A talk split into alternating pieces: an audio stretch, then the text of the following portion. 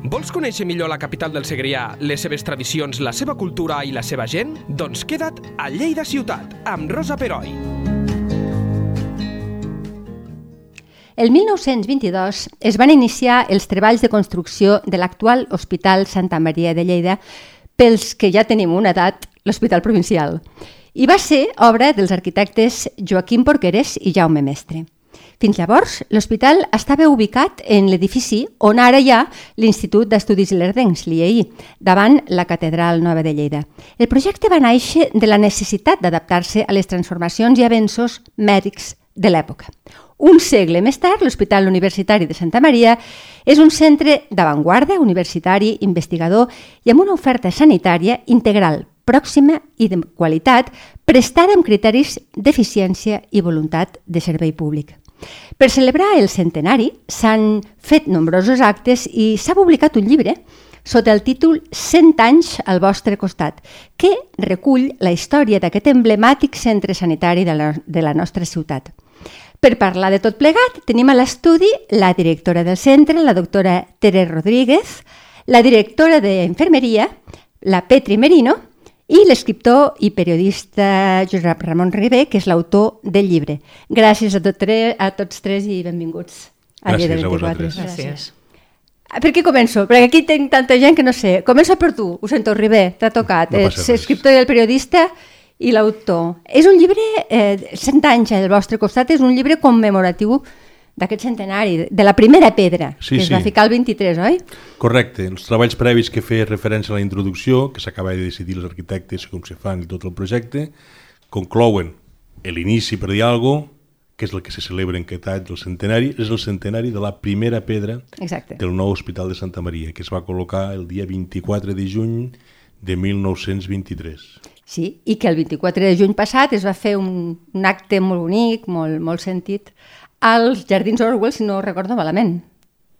Sí, Eh? durant, durant, però estem parlant de que, com que no, mm, la, el centre, la direcció del centre, en aquest cas gestió de serveis sanitaris, que és que el porta, hem, ha fet tot un any d'activitats, D'activitats, sí. d'esdeveniments per recordar aquesta primera pedra, un dels quals va ser això que fa referència ara, allí davant de la Font Orwell, ja sabeu que és Exacte. el, el pacient més il·lustre del, del, del segle del Santa Maria, En parlarem, entre sí. quals han fet un acte que entre diferents accions recordo que es va plantar un om, potser? Sí. Sí, un home.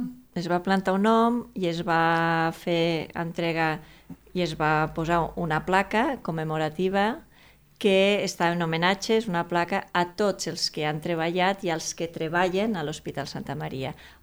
Al costat de l'OM es va aprofitar un tronc que estava tallat Exacte. i s'ha Sí. posat allí sobre perquè tothom que vulgui, a més està a la zona de pas, pugui parar i veure la placa homenatge que va venir de la conselleria, bàsicament. Eh? Ah, va molt bé. ser la conselleria de salut, De Salut. la que va venir i es va fer l'acte. Molt bé, molt bé. Um, en aquest llibre, que, eh, entenc que és, és la història del, de l'hospital, perquè, eh, com hem comentat, estava l'IEI i, i, la, i la decisió de treure-ho de, de les, del mur de la ciutat, això va ser una cosa molt agosarada pel seu temps, però realment va ser molt sanitària, molt, salut, molt salubre, per entendre'ns, penso. La, la ubicació, més o menys agosarada, la necessitat imperiosa. Uh Mhm. -huh. Estem parlant de que és un hospital medieval, amb el qual havia sales grans i barrejaven gent amb diferents eh, problemes. Podies trobar una persona, suposo, de salut mental a la vora una persona que tenia tuberculosi, i us podeu imaginar com meva. Els dos amb tuberculosi Clar. devia ser bastant probable. Havia unes condicions higièniques molt dolentes, fins al punt que això era tan vox populi que l'alcalde de l'època encarrega una comissió de salut, vale? que no sé que la integri exactament, però una sèrie de persones que redacten un informe per veure si això que es diu està tan malament. L'informe és realment demoledor, o sigui, no, no diu que està malament, diu que està fatal i que tindre les persones allí, més que curar-los, el que fan és empitjorar la seva situació. Vale? A partir d'aquí se decideix que s'ha de fer un hospital nou. Les competències per fer l'hospital, perquè som, estem parlant d'hospitals, hospitalitat, edat mitjana, l'evolució que he tingut, estem parlant sempre de beneficència. Penseu que la gent que estava malalta i tenia recursos es quedaven a casa, ¿vale? Sí. Però aquest que estava fet com a beneficència necessitava buscar una... Bueno, estava clar que s'havia de buscar una nova ubicació. No? Comencen a mirar i investigant, investigant, eh, vam descobrir de que primer, el primer lloc que es va plantejar era un solar que estaria per situar-vos ara més o menys a l'altura de la Panera, entre plaça Cervantes i el carrer Sant Martí, i allí es volia ubicar el que, es, el que tindria que ser el nou Santa Maria.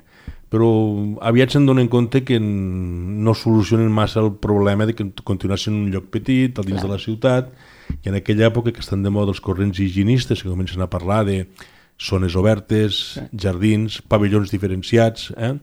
que, perquè la gent se, se situa a vegades més l'Hospital Sant Pau de Barcelona, sí. que per cert no funciona com a hospital, a diferència del Santa Maria, i continua funcionant com a hospital, i es mantenen alguns dels pavellons originals. Mm? Es decideix i es busca una ubicació, i la ubicació que es tria és un lloc a la carretera d'Osca, que m'imagino que en aquella època, com dirien els avis, allò tot són camps. Camps. No, no hi, ha, no hi ha edificis com ara, que és ho defineixen, ho defineixen com a horts, perquè passa per allí prop el canal de Pinyana clar. i devien regar, però realment són camps, passa que no, no, entenem camps petits d'horts, no, clar, clar, clar. no la concepció ara, doncs un cap de panís, no res, eren uh mhm. -huh. horts de gent i pagesos. La, hem de pensar que en què fa cent anys la ciutat s'acabava més o menys a l'altura del que seria eh, Balmes amb Ricard Vinyes, sí, vale? a sí, partir sí, sí, d'allí sí. hi ha horts, i els que, som, els que tenim una edat, allí hem conegut tot Prat de la Riba, que eren xalets. Però abans dels xalets havia horts, no? I es tria aquest puesto i es, i, i, es, i es treballa per tirar-lo endavant. I és aquest projecte, cent anys després, aquest hospital, que a la seva època era modern, mm, ara continua tenint encara bastant més sentit que mai, amb uns jardins, amb una zona per passejar, i que això és, crec que avui per avui encara és fonamental pels, pels interns, els pacients que tenen que estar sí, allí. Sí. Jo estic plenament d'acord, no sé què penseu vosaltres, sobre la ubicació i sobre la sensació que es té quan s'entra a la zona jardinada. Pues mm, per mi és ideal.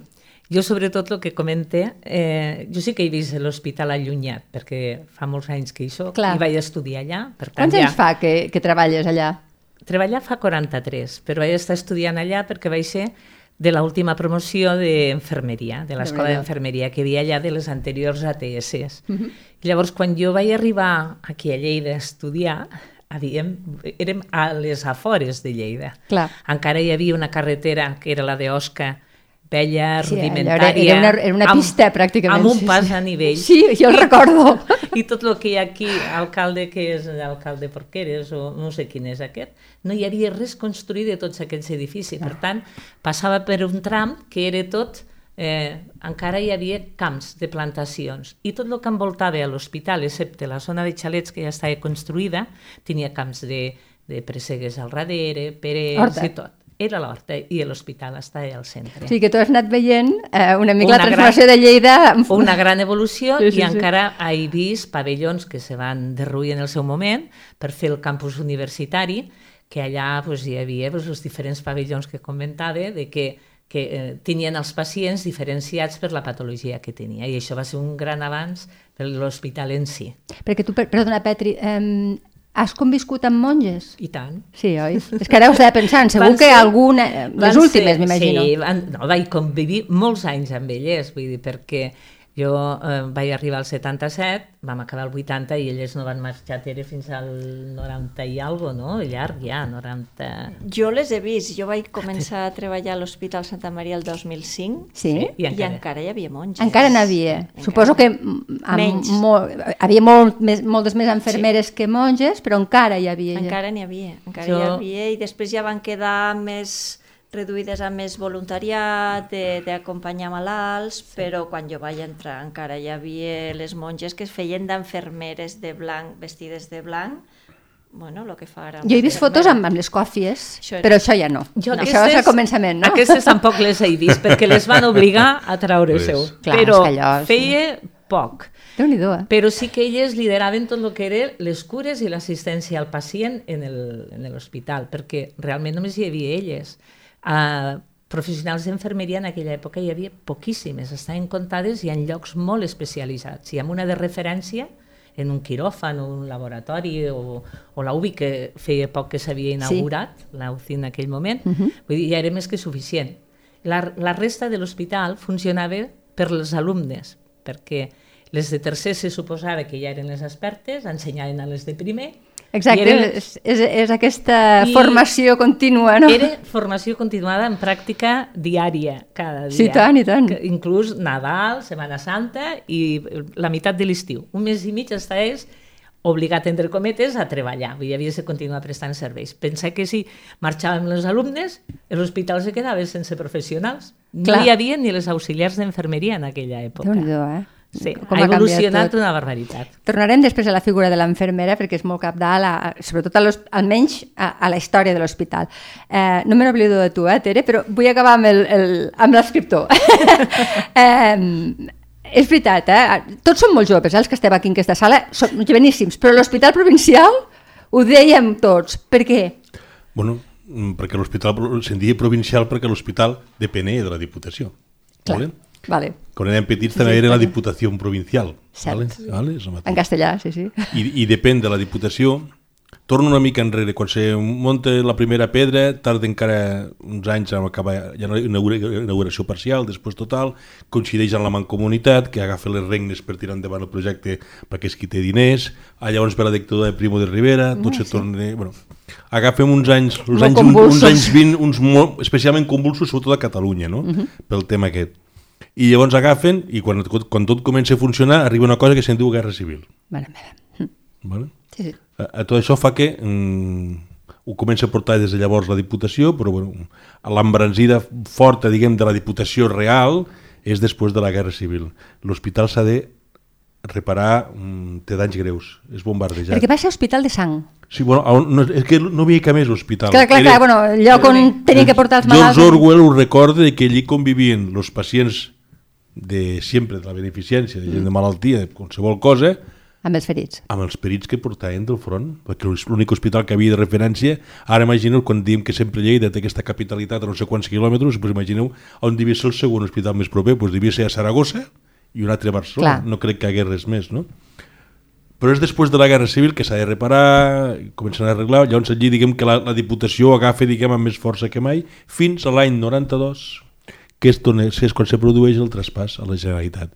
Evidentment, tots els centres sanitaris, amb una, amb una Generalitat que comença a partir del 80 i que agafa competències, s'ha de gestionar la Generalitat.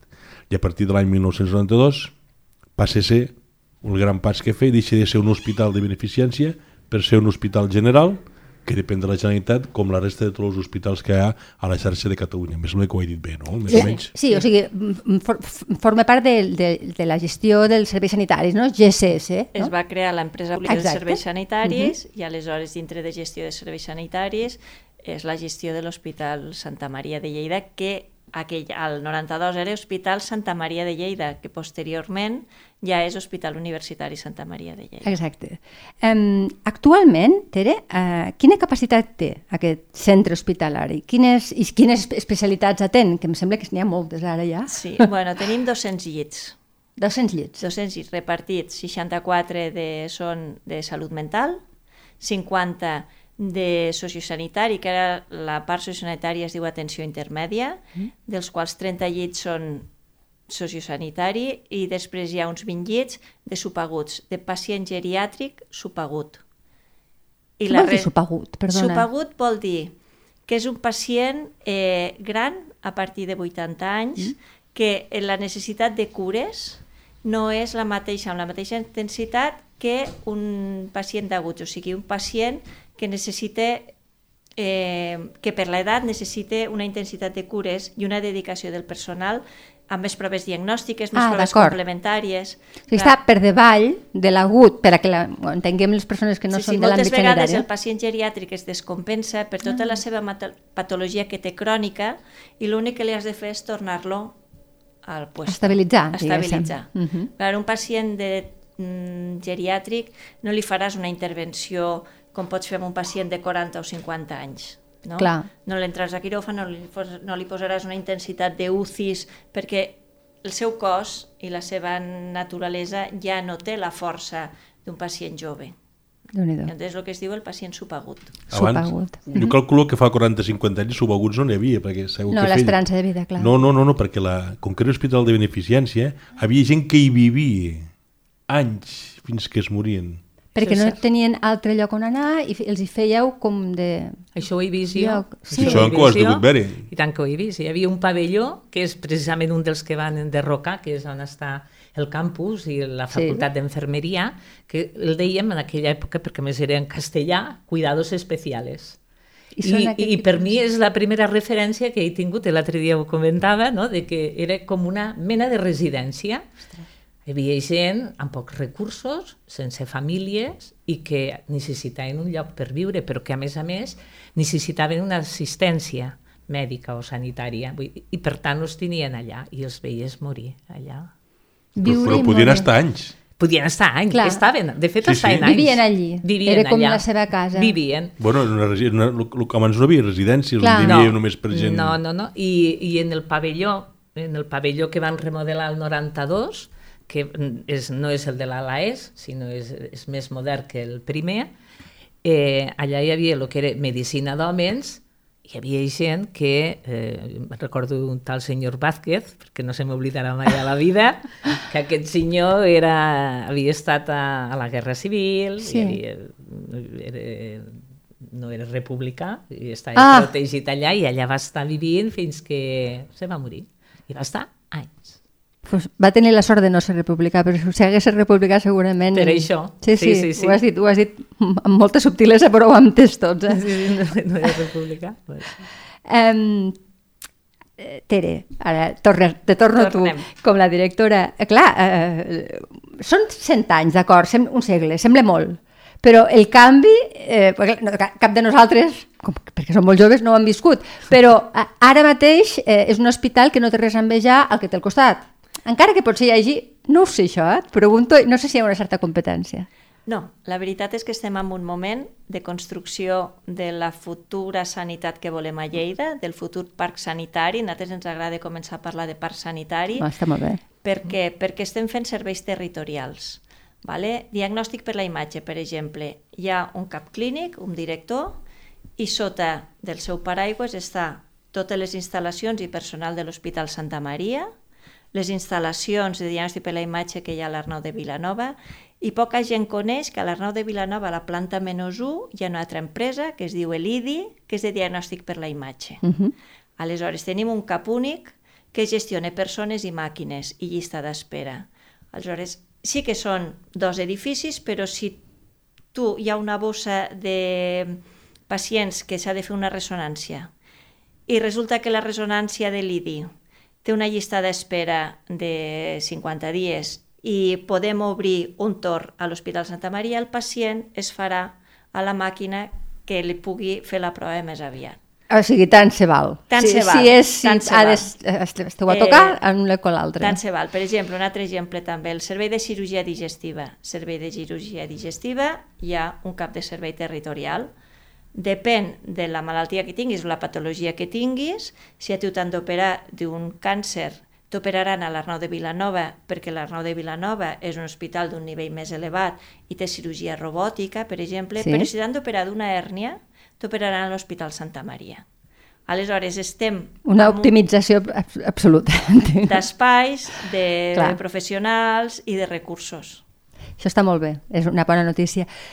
Quan t'he preguntat quines especialitats, una d'elles, la primera que m'has comentat, és la salut mental, i és veritat que eh, mm, va, va ser el primer centre que aglutinava i que encara dona, el, potser diria jo que és el millor servei, o almenys un dels millors serveis en salut mental i emergències també de salut mental. Mm, clar, aquí hi havia molt estigma, fa molts anys que n'hi havia molt, i la vostra tasca, la tasca dels psiquiatres, que n'hi ha de, de reconegudíssims, que ara potser ja estan jubilats, però en continua ben, m'imagino que ha ajudat molt a desestigmatitzar, perdona, desestigmatitzar aquest, aquesta, bueno, la salut mental, que fa quatre dies se va celebrar el Dia de la Salut Mental. Sí. És així, no? Sí, a veure, la salut mental a tot arreu està canviant. La salut mental, abans tenies un malalt de salut mental i el tenies que tenir tancat. El tancaves a pavellons psiquiàtrics perquè estava molt mal vist. I a més separats homes i dones, em sembla que tinc entès. No? Sí, per sort, eh, actualment el que es tendeix és que el malalt de salut mental estigui integrat a la societat. Ah. I s'estan posant molts recursos, hi ha molts equips de territori que diem. Tenim, per exemple, gestionem els serveis de rehabilitació comunitària, que és gent que viu a domicili i que va pel matí unes hores amb, amb professionals de salut mental, psicòlegs, educadors, terapeutes. Tenim els PCIs, que també són equips que van també a territori i als domicilis dels pacients, i cada vegada més s'està fent més curt l'ingrés Ah, hospitalari perquè el bo d'aquesta gent no és apartar-la, sinó que s'integrin a la societat. Sí, sí. És el canvi qualitatiu no? que s'ha Sí. fet recentment. Per I la fortuna. nostra gestió portem tota la part d'aguts, o sigui, nosaltres portem la salut mental d'aguts i després hi ha un altre proveïdor, que és el Sant Joan de Déu, Sí. que tenim un conveni establert entre eh, gestió de serveis sanitaris i Sant Joan de Déu per fer tot l'abordatge global de tots els pacients de salut mental de tota la província de Lleida. Déu-n'hi-do, déu nhi la tasca. Mm, torna tu, Petri. Um, la figura de la, de la infermera també ha, ha començat a adquirir importància, penso, a, a, al Santa Maria.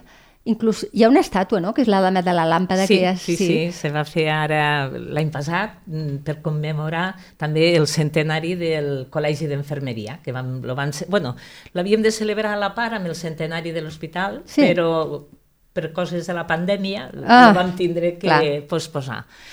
Sí, és una imatge que la vam buscar, vull dir, la trobo que està molt bé. Jo la trobo molt bonica, Ho és, molt. ho és, Sí, ho sí. és. I és molt representativa de lo que vol dir, no? del canvi que hi havia, eh, que es va produir en l'evolució de lo que és les cures infermeres. No? Vull dir que eh, per mi és, és gratificant tenir-la allà al centre. I més per lo que significa l'Hospital Santa Maria. Primer perquè era el primer hospital de referència, no n'hi havia cap més a Lleida. El fet de tindre una escola d'enfermeria va ser molt important perquè va haver-hi un abans i un després Clar. el poder educar. Eh, gràcies a, als professionals religiosos que estaven allà, perquè ells van donar molts conceptes de lo que era la higiene, que és basal en les cures d'enfermera i sobretot per evitar les infeccions dels pacients i la confiança que ens van donar a nosaltres, perquè eh, el que t'havia comentat abans, quan vam arribar hi havia, no hi havia infermeres, havien quedat dos o tres de les que havien acabat allà. I vam tindre que fer un canvi, elles van veure un canvi, un relleu, que no sempre es veia bé, no? Vull dir, Eh, perquè lògic, lògic, Quan va sí, sí. finalitzar la nostra, eh, l'última promoció, havíem de marxar totes, per tant va haver un canvi, s'havia de dotar totes les unitats, Clar. no? Per tant, acabàvem, passàvem a ser nosaltres les titulades i elles amb això van ser molt respectuoses i ens van ajudar tot el que vam poder. Molts. Vam tindre que fer molts canvis, eh? vam tindre que fer molts canvis, perquè elles mm, utilitzaven tots els recursos i els reutilitzaven, Ja. no te dic com.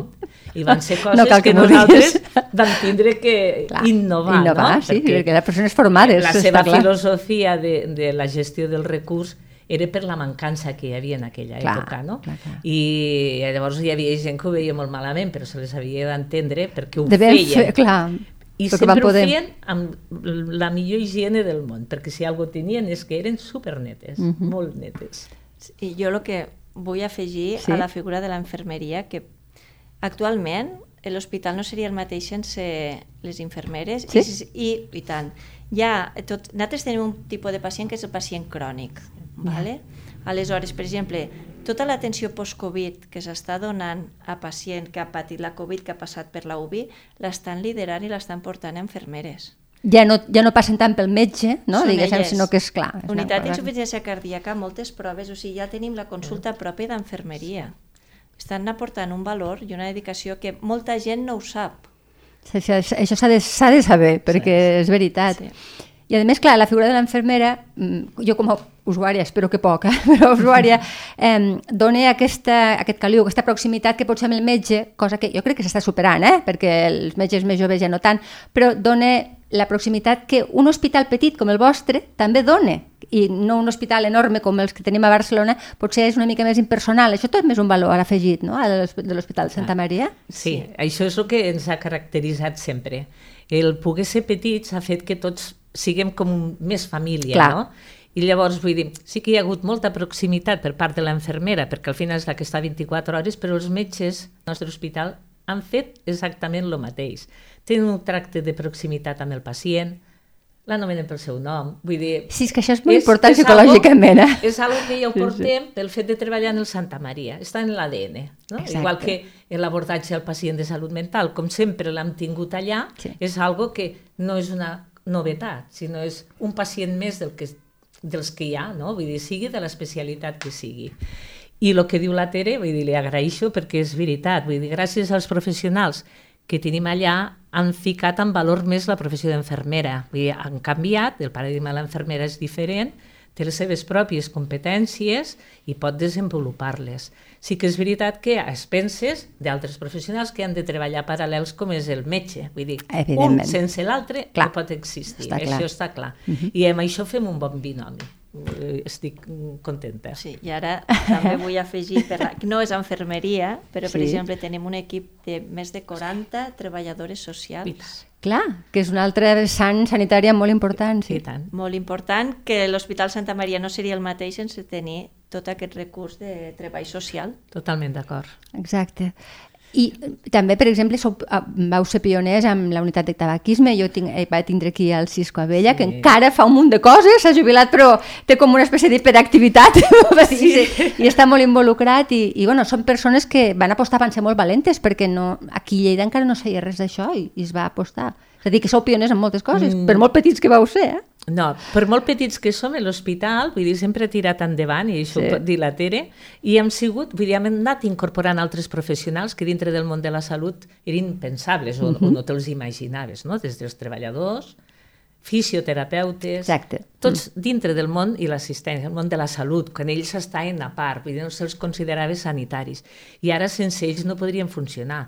En l'àmbit de salut mental s'han incorporat educadors socials, que abans només els consideraves en l'àmbit social o en l'educatiu, sí, los sí, sí. terapeutes ocupacionals, i tots tots han fet un engranatge i som imprescindibles un dels altres per abordar pues, la salut de Lleida en aquests moments.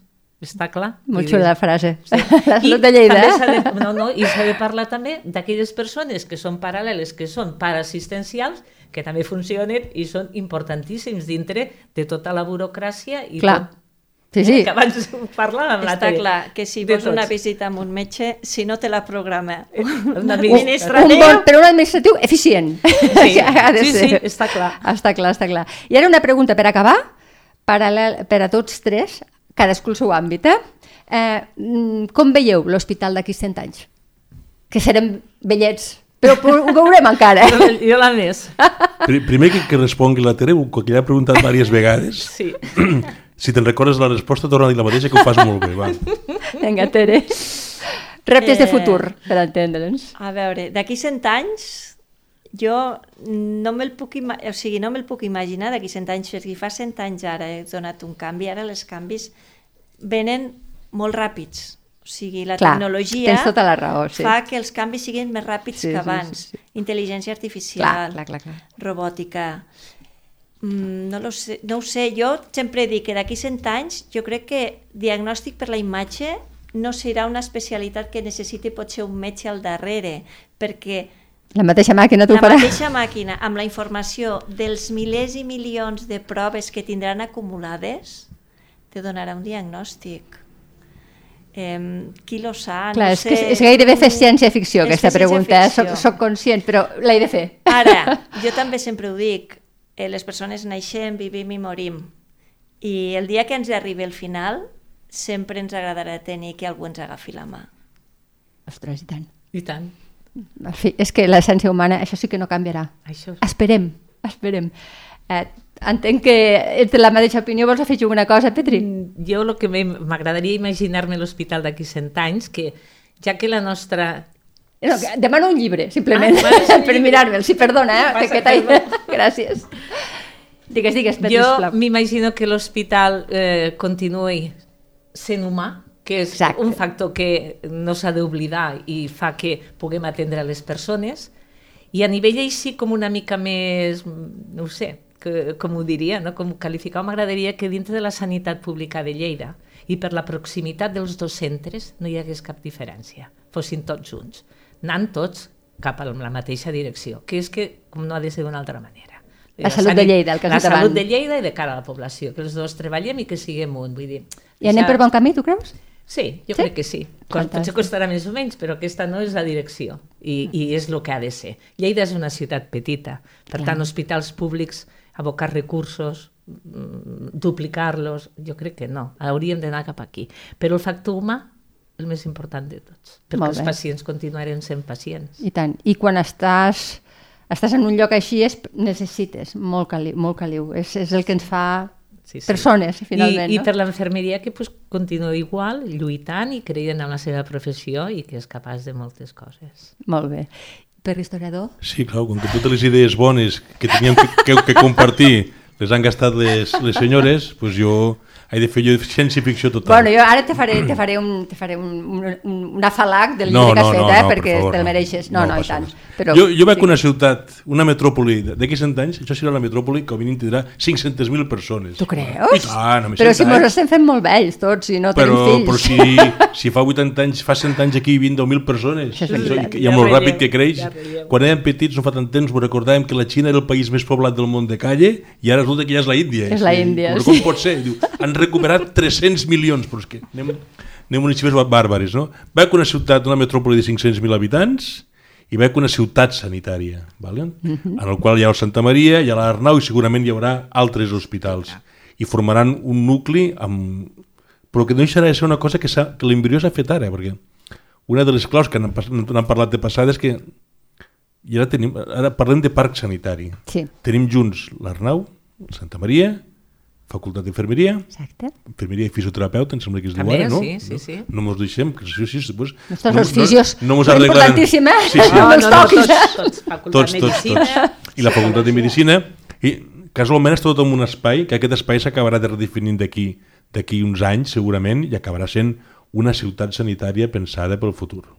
Això és el que jo crec que veurem. No tornaré a parlar del tema humà, perquè ja m'ho han cremat és el tema. Eh, el títol del llibre 100 anys al vostre costat és un títol encertat i consensuat. Sí que sé que el vaig triar jo, però vaig, vaig parlar, no... No perd eh, oportunitat per penjar-se medalles, No, senyor. no, no, no. Yo he venido a hablar de mi libro, i sabeu que sempre funciona el mateix. I el que sí que ja m'he compromès, que ja ho, he, ja ho he dit en alguns llocs, ho vull tornar a insistir, que en principi, tot i que confio que l'Hospital Santa Maria, si tinc que anar, m'allarguin l'esperança de vida, no em vull comprometre per fer el llibre dels 200 anys. Ah, mira. Però jo m'ho apunto, Ribé, per recordar-te-ho. Sí, sí, sí, que no em distraga. Doncs jo el tinc aquí a les mans, eh, de dir a l'oient que és un llibre de molt, una factura preciosa, molt, és molt auster, però bueno, 100 anys al vostre costat i, i bueno, és, és un llibre que a més té moltes fotografies. T'acabo de veure, Petri. No, jo no, però No? m'assemblo. Sí. Amb aquells uniformes Val, val, val. Una noia morena, em pensava que... podria Val. ser. Anàvem totes vestides igual. Clar, clar, clar. I, i déu nhi el treball aquí de, de, de documentació i, i, i és, és, és molt bonic i, i pagava la pena de fer-lo perquè realment l'hospital se ho mereix. Per tant, um, sí, sí, Sí, hi ha, hi ha un parell de coses que volia afegir que, per exemple, Sí. que no n'hem parlat. Una és, hi ha la part d'història, vale? Sí. que ocupa bona part del llibre. Sí. Hi ha una segona part, que és d'articles d'especialistes Exacte, sí, és veritat. actuals sí, sí, sí, sí. i alguns que recentment han passat a... Com se'n diu això? El jubileo. A jubileu, diria, sí. Diguem-ho així. Sí, t'agrada dir jubileu? Vale. Han passat al jubileu, però encara estan actius a tot i pleni, que també han fet col·laboracions. I una tercera part molt petita, que vam estar pensant com ajustar-la, eh, de coses relacionades, que és la relació entre l'hospital i la societat civil de Lleida. Vale? Aquesta proximitat del costat. I aquí pues, mm, pues penseu, clar, que ara tothom se'n recorda que els Reis, que els Reis d'Orient, quan és el dia de Reis, se'n van a portar nens, joguines als nens al, a l'Arnau, però no, no, abans els portaven al Santa Maria. El Santa Maria. Al Santa Maria. Teníem Ja el tro- servei d'infància. Exacte. I, bueno, i també hi ha- unes fotos també molt curioses, molta gent que no ho sap, als anys 50, durant la festa major de Lleida, la festa major de, de, de maig, durava 6 o 7 dies, i cada dia els gegants anaven a diferents puestos d'excursió. I un dels llocs que anaven sempre era el Santa Maria. Per què? Perquè hi havia nens. Clar. Hi havia nens que no estaven bé. Oh, que bonic. Mm. Uh, ara m'has tocat una mica. Doncs, escolta, um, de veritat, preciós el llibre, molt interessant tot el que ens heu explicat i l'enhorabona a tots tres per les vostres tasques, diferents però, però, però molt, molt necessàries i moltes gràcies per haver vingut aquí a explicar-nos-les, de veritat. Eh? Moltíssimes gràcies a tots. Moltes gràcies. Gràcies a vosaltres. Lleida Ciutat, amb Rosa Peroi, cada dos dijous a lleida24.cat.